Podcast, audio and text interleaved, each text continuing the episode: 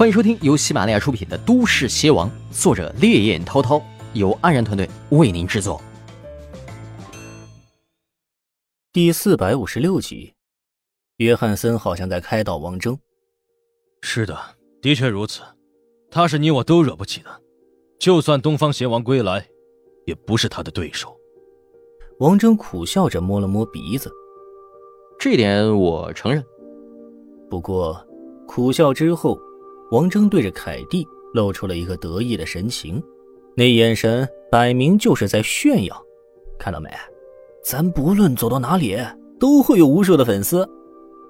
东方邪王这个名字，对于西方黑暗世界的影响，要比东方深远的多。所以，你放手把钻石让给我们，想必那个人也不会亏待你的。约翰森好像看到了曙光，是吗？王峥忽然一脚蹬出，把约翰森踹出了好几米。既然是他在乎的。那么我就要抢过来，他要是想要，就亲自来找我吧。想着那个名字，王峥的眼中精芒闪动。约翰森捂着胸口躺在地上，看着这个华夏男人，脸上掠过了难以想象的震撼之色。他已经知道了这个名字，却还是一副无所谓的样子，甚至放言让那个人来找他。这个男人究竟是何方神圣呢？我再说一遍，把船开回华夏，我放你们一条生路。王峥说这话的时候，甚至都没有看约翰森一眼，而是望着海天之际，不知在想些什么。好，面对如此强大到让他们生不起抵抗之心的人物，约翰森捂着胸口，面露不甘之色。但还是咬着牙答应了。惊魂一场的莱万多夫得到了解放，立刻不顾形象的抱着王峥欢呼起来：“阿正，阿正，你就是我的上帝，就是我的救世主！” 有些兴奋到得意忘形的莱万多夫说到了兴奋之处，甚至还抱着王峥的脸狠狠的亲了一口。我呸！王峥真的是被恶心到了，连忙擦拭脸上的口水。喂，老子性取向可是很正常的，就算你长得再英俊，你丫儿不是一男的吗？老子对男人没兴趣。啊凯蒂在一旁微笑着看着这两个人，没有讲话，若有所思。狂风小队的受伤成员已经被同伴们抬下去救出了，约翰森则是指挥船只开始转向。在那个男人的面前，他们根本没有任何的抵抗之力，只有乖乖的服从的命。阿征，你太好了，我还想吻你。滚！阿征啊，你刚才怎么那么帅呢？接着滚！真是太感谢你了，阿征。死里逃生的莱万多夫还在卖弄他的甜言蜜语，对于王峥的不搭不理，丝毫不以为意。你救了我一命，我也愿意把我的性命奉上。你让我干什么都行，真的。你确定？确定。去脱光了，站在甲板上跳甩甩舞。不行。为什么？你不是说说什么都服从的吗？王峥抬起脸来，有些不屑地说。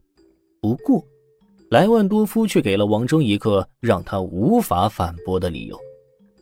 哎呀，因为我怕你们自卑。说说吧，那天空之心是怎么回事啊？对于这个能够引起那个男人注意的钻石，他也同样感兴趣。怎么，你不会是真的想要抢钻石吧？你救了我的命，如果你想要，我就给你好了。我不要你，我要知道的是钻石。王峥觉得莱万多夫的话中有歧义，赶忙解释。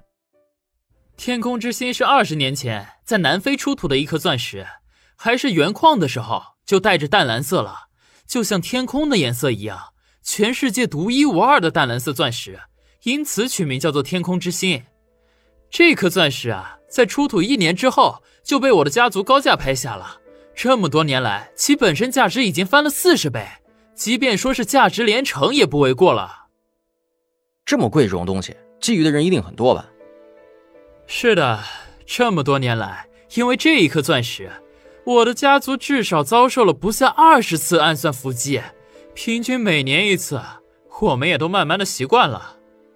我本来想要把这祸害给扔掉，但是家里的老人不同意，说什么这钻石已经成为了莱万家族的象征，要把它当成传家之宝，一代一代的传下去。唉，真是迂腐不化呀！你可知道？这颗钻石已经成为了西方黑暗世界的银榜任务，也就是说，来抢劫这颗钻石的人会越来越多，越来越多。想到那个名字，王峥也一阵纳闷这货怎么也肯屈尊发布这么一个鸡肋一般的银榜任务了？凭借他的实力，抢什么东西还不是手到擒来呢？这货的脑子进水了吗？我知道，最近都有两波了。但我跟你讲，我是受上帝眷顾的。你看，阿正，你就是上帝派来拯救我的呀。还有你，美丽的凯蒂，你一定就是上帝身边的天使。天使不会有那么大的胸。王峥瞥了一眼凯蒂的胸部，笑着回：“你们看，钻石就在这里。”莱万多夫脱下了自己的皮鞋，握住了鞋跟处，用力的一掰，整个鞋跟。便和鞋底脱落，露出了一片淡蓝色的火彩。开着灯的房间中，钻石的光芒并没有受到丝毫的影响，高贵、华丽、炫目，没有任何一个合适的词能够形容这颗钻石。即便它被放在一个带着味道的皮鞋鞋底，在这一刻，从来都不为钻石这种奢侈品而着迷的王峥，好像突然理解了。为什么那个男人要来抢这颗钻石？美，美到了极致。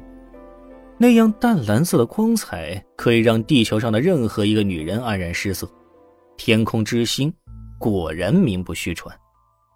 拜托，那要不要这么暴殄天物啊？看着这颗全世界独一无二的钻石被莱万多夫踩在脚底下，王峥不禁有些无语。这玩意儿戴在身上这么扎眼。不如就放在鞋底。你是不知道啊，我这个储藏方式至少躲过了五次抢劫。就像刚才那个家伙把我浑身都摸了一个遍，就连内裤都没放过，结果不还是什么都没找到吗？本集播讲完毕。想要收听更多作品，请喜马拉雅搜索并关注主播安然，安全的安，燃烧的燃。